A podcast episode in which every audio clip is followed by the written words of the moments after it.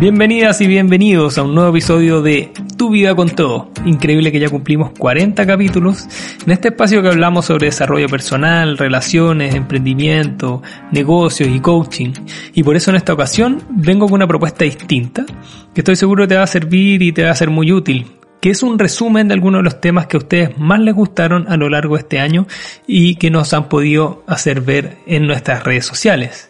Y para empezar, con una base sólida y firme, no podía ser de otra forma que hablando de emociones.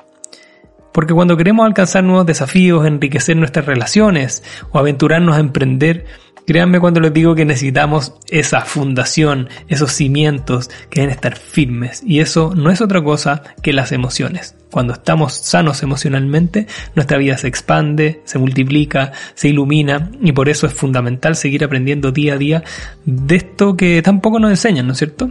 Entonces, atento y atenta, quizás incluso si prefieres puedes tomar lápiz, papel, ve tú de la mejor forma, porque en este capítulo vamos a recordar cuáles son esos episodios sobre ¿Cómo dominar ese villano interno, por ejemplo, esta vocecita que tenemos todos dentro que nos boicotea, que nos limita, que nos dice que no somos capaces? Las luces y las sombras de ser perfeccionista, eh, que a veces es una bendición y a veces es una maldición, ¿no es cierto? Que muchos padecemos, que nos cansa, pero que también nos ayuda a lograr nuestros principales objetivos. Y finalmente, claves para generar hábitos poderosos que te van a hacer vivir cada día mucho mejor. Así que profundicemos en el maravilloso mundo de las emociones. Vamos con todo, ojalá puedas disfrutar este capítulo.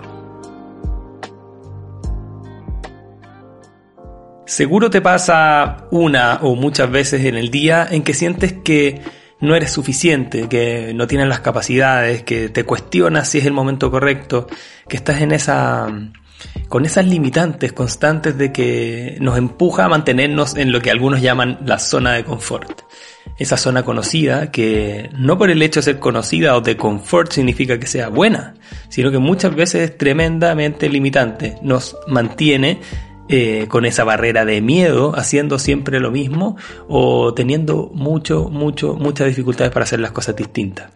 Es lo que mucha gente llama el síndrome del impostor. Eh, esa sensación de que no somos suficientes, de que las cosas no están eh, correctamente hechas o que siempre pudieron estar mejores o que fue el azar, la fortuna, la suerte la que nos ayuda a lograr las cosas. Es ese villano, esa villana, esa voz nuestra que está dentro que nos dice no eres capaz o que no eres suficientemente inteligente, que no eres suficientemente bonita, que el negocio que quieres hacer no es suficientemente rentable, que no estudiaste lo correcto para hacerlo, que no es el momento, que la economía está mal, que ya estás muy vieja, que estás muy viejo, no tienes la experiencia, que ya pasó mucho tiempo, es decir, dudas, dudas, dudas y dudas internas. Entonces el primer paso, a mi juicio, para que podamos darnos cuenta de cómo es este villano interno y cómo empezar a dominarlo, a tomar nosotros el control, eh, es tomar conciencia de que esta, esta figura, en mi caso es una voz más masculina, que yo, siento que es una voz mía, pero que me limita, que me dice, ya, pues Pipe, no, eh, sabes que no vas a poder, eh, ¿para qué lo vas a intentar de nuevo? te va a quedar mal y así.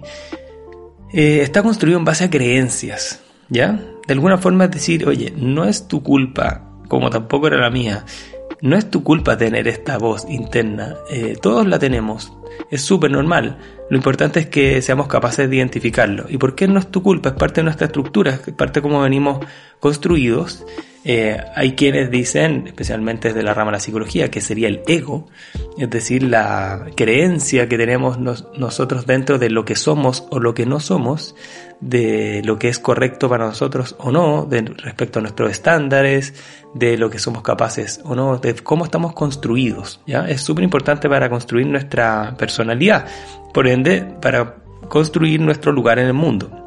Lo importante es cómo lo gestionamos a nuestro favor. Entonces, yo creo eh, que, nuestro villano interno está en gran medida construido en base a nuestras creencias. ¿Y qué son nuestras creencias? Son todas esas verdades eh, que hemos creado dentro de nuestro y muchas de ellas ni siquiera las hemos cuestionado. Yo digo que es como que nacemos con tatuajes sin que nos demos cuenta que son heredados, que ya nacemos con eso. Dependiendo de la familia donde nacemos, el país donde nacemos, el entorno familiar eh, más ampliado, nuestros primos, abuelos, las primeras experiencias sociales con, el, colegio, con, con otras eh, profesores, con figuras de autoridad, desde que somos chicos nos van enseñando lo que es correcto o lo que es incorrecto. Entonces, eh, por ejemplo, uno de mis mentores, de los primeros que tuve, decía que las creencias son respuestas a preguntas que todavía no nos hemos hecho. Es decir, que como que nacemos con esta, como cuando compramos un celular, un teléfono móvil, eh, lo prendemos y ya tiene instaladas varias aplicaciones y nosotros ni siquiera las pedimos, posiblemente sean imposibles de, de borrar eh, no sabemos muy bien para qué sirven, pero están ahí ocupando batería, ocupando eh, eh, ancho de banda, ocupando datos y, si nosotros tratamos de borrarlas, no es tan fácil.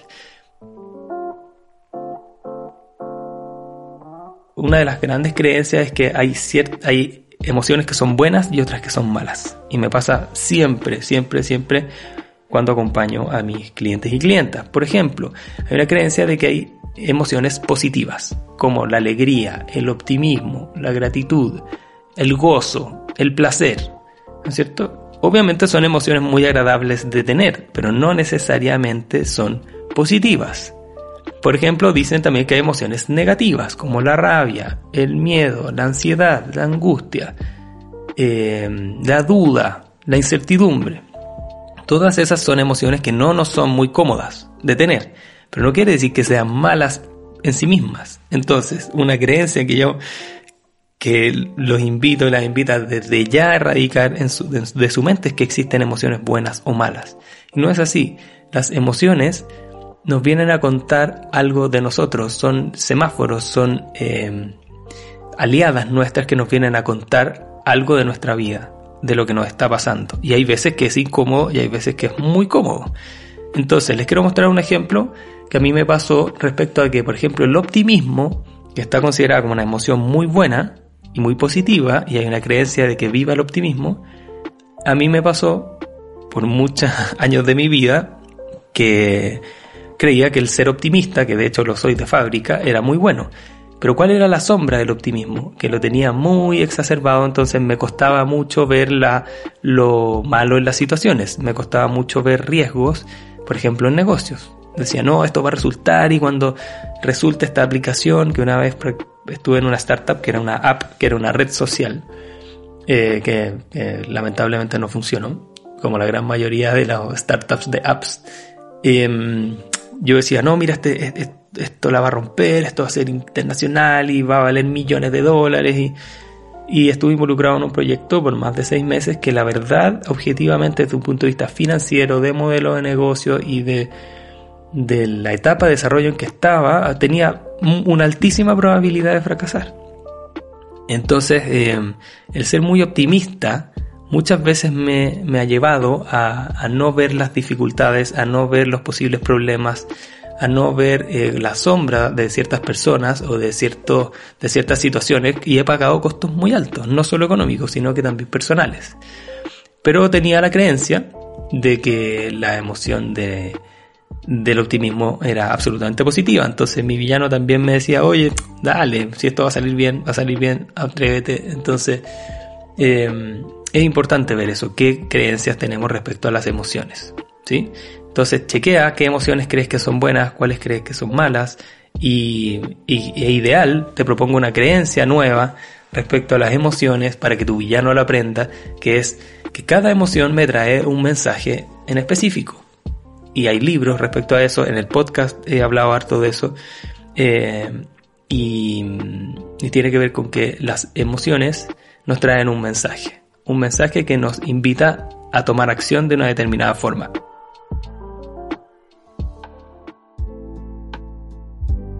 ¿Por qué será que muchas veces queremos hacer todo perfecto y no nos permitimos errores? Tratamos de ser completamente perfeccionistas, eh, tratamos de que las cosas nos salgan bien y eso muchas veces tiene costos para nosotros directamente y también para nuestra relación en nuestro entorno. ¿Qué podemos hacer para manejarnos mejor cuando sentimos que estamos siendo tremendamente perfeccionistas? ¿Cuáles son las emociones más luminosas, creo yo, que nos abren posibilidades, que son comillas positivas del perfeccionismo? Yo creo que es, te ayuda a acercarte a la confianza, a la confianza de lo que estás haciendo.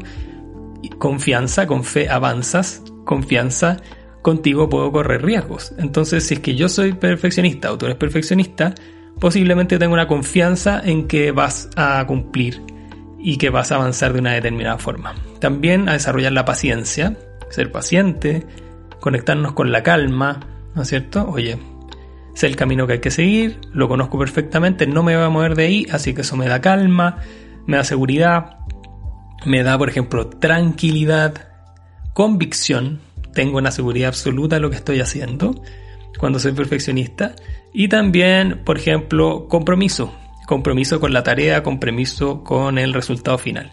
Eso nos puede, estas e, emociones nos pueden llevar eh, luminosas, como les digo, del, del, perfeccionismo, nos puede llevar a ser súper meticulosos, a mantener el foco, a mantener la presencia y la consistencia de lo que estamos haciendo. Así que, querido perfeccionista, hay ciertas cosas que, que son positivas del perfeccionismo. Ahora, ¿cuáles son las sombras que yo veo o que me aparecen eh, del perfeccionismo? Una de ellas es que nos impide avanzar rápido. Y para quienes somos emprendedores y emprendedoras, que son muchos de, los auditores y auditoras de este podcast y, del contenido que yo genero, em, bueno, muchas veces tenemos que salir al mercado con una oferta rápido, muchas veces tenemos que eh, tomarnos un espacio, ser los primeros o primeras en proponer algo, el mercado, la oferta, las necesidades de nuestro público se mueven muy rápido. Entonces, em, hay varias tendencias, por ejemplo, en Estados Unidos, de emprendedores que dicen, mira, hazlo y después piénsalo. Eh, dale para adelante y después lo ordenamos. Porque si no, caemos en, el, en, esta necesidad de hacerlo todo demasiado bien e incluso pues, podemos llegar a, que no, a no lanzar lo que necesitamos. Cuando grabé el podcast por primera vez, que en, en esos capítulos lo hicimos con la Mane Ortenechea, lo podrán ver, me acuerdo del primer capítulo lo grabamos como 4 o 5 veces y nunca nos gustó. Hasta un punto que dijimos, ya, ¿sabéis qué más? Si no lo publicamos ahora no vamos a empezar nunca. Y creo que, mm, y lo hemos conversado, de que fue una gran decisión de decir ya, vamos para adelante. Entonces nos impide avanzar rápido el perfeccionismo. También nos aleja de aceptar errores. Y errores propios y errores de los demás.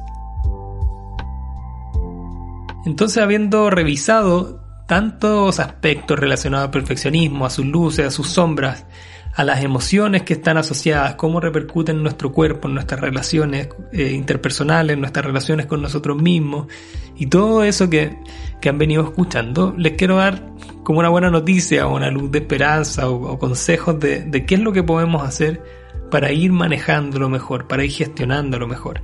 En ningún caso yo digo eliminarlo, ¿no es cierto? Porque no creo que sea malo en sí mismo, sino que es bueno gestionarlo a nuestro favor. Entonces, aquí algunas recomendaciones. La primera es intenta identificar en determinadas situaciones si es que estás siendo perfeccionista o no, y también si es que la situación lo amerita, ¿ya? Especialmente en tu trabajo eh, o en otro contexto de tu vida, decir, oye, ¿sabes qué? ¿Estoy siendo perfeccionista o no? Y vale la pena que lo sea en este contexto? Eso es lo primero, sin juzgarte negativa o positivamente, sin llevarlo a un juicio de valor, sino que reconocerlo y aceptarlo. Eso es lo primero. La segunda recomendación es que una vez que lo identificaste, intenta también de ver cuáles son las emociones que estás sintiendo y cómo esas, esas emociones se manifiestan en tu cuerpo. Es decir, mirar cómo es la tensión de algunas musculaturas. Por ejemplo, si tienes los pies, los pies los estás moviendo de un lado a otro, si es que tienes las manos apretadas, si es que estás apretando tu mandíbula, si es que sientes tensión en la espalda, si tienes los hombros encogidos, ver cuál es la tensión muscular en general que tienes, si es que es alta, media o baja, también conectarte con tu respiración, cómo está haciendo, si es corta, si es que es extensa y profunda, si cuánto aire estás intercambiando, eso es súper bueno, siempre mirar cuánto aire estoy intercambiando. También ver las pulsaciones de tu corazón, si estás muy agitada, agitado, o si es que hay una pulsación normal y tranquila. Y también cuál es tu predisposición al movimiento. Eso habla, está completamente ligada a las emociones. Y ahí te doy un ejemplo. Lo más probable es que si te sientes incómoda, siendo perfeccionista, estás como en una incomodidad, lo más probable es que tu predisposición sea a arrancarte de ese lugar, a salir de ahí. Entonces, sin juzgarlo, hacerte esa pregunta como, ¿qué es lo que realmente me dan ganas de hacer? Tenemos que hacer cosas nuevas para lograr nuevos objetivos, nuevos propósitos, porque una vez escuché una frase que me encantó que era como es ridículo o es una locura pensar de que vamos a lograr objetivos y resultados distintos si seguimos haciendo exactamente lo mismo todo el tiempo. Así que los invito y las invito a que indaguemos en esto. Lo primero que les quiero decir y lo más importante es por qué nos pasa de que es tan difícil cambiar. Eh, después de más de siete años que estoy dedicado al mundo del, coaching, el mentoring y el emprendimiento, habiendo tenido antes eh, por 15 años una carrera corporativa eh, como alto ejecutivo, habiendo estudiado en una prestigiosa universidad de mi país y habiendo seguido el camino común y correcto de ese entonces y lo que me habían dicho que era el éxito, que era estudiar, sacar una buena carrera, encontrar un buen trabajo, tener un buen sueldo y con eso a ser feliz. La verdad que después de estos siete años, donde he acompañado a, ya más de 200 personas eh, a generar cambios, a generar nuevos hábitos, la verdad es que a la gran mayoría de los seres humanos se nos hace tremendamente difícil cambiar. Entonces lo primero que te quiero decir es que generar nuevos hábitos es doloroso, es difícil, es un desafío, y merece y nos pide mucho de nosotros. Si es que alguien te dice lo contrario, de que hay hábitos que es llegar y crearlos, si es que son realmente importantes para ti, la verdad es que no es así. Eh, si no, ya los habrías creado, ya los tendrías incorporado y sería así automático para ti. Entonces, que nadie te mienta, generar hábitos poderosos es difícil, toma tiempo y necesita mucho de ti. Pero la buena noticia es que el es posible, hay metodologías, hay pasos concretos y eso es lo que voy a estar compartiendo contigo.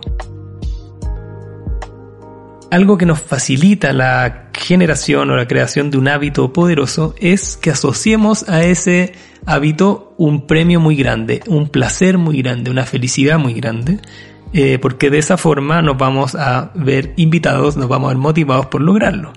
Acuérdense, como dijimos en el punto anterior, eh, los seres humanos le hacemos el quite al sufrimiento, le hacemos el quite al dolor y tenemos una tendencia a buscar el placer y la felicidad.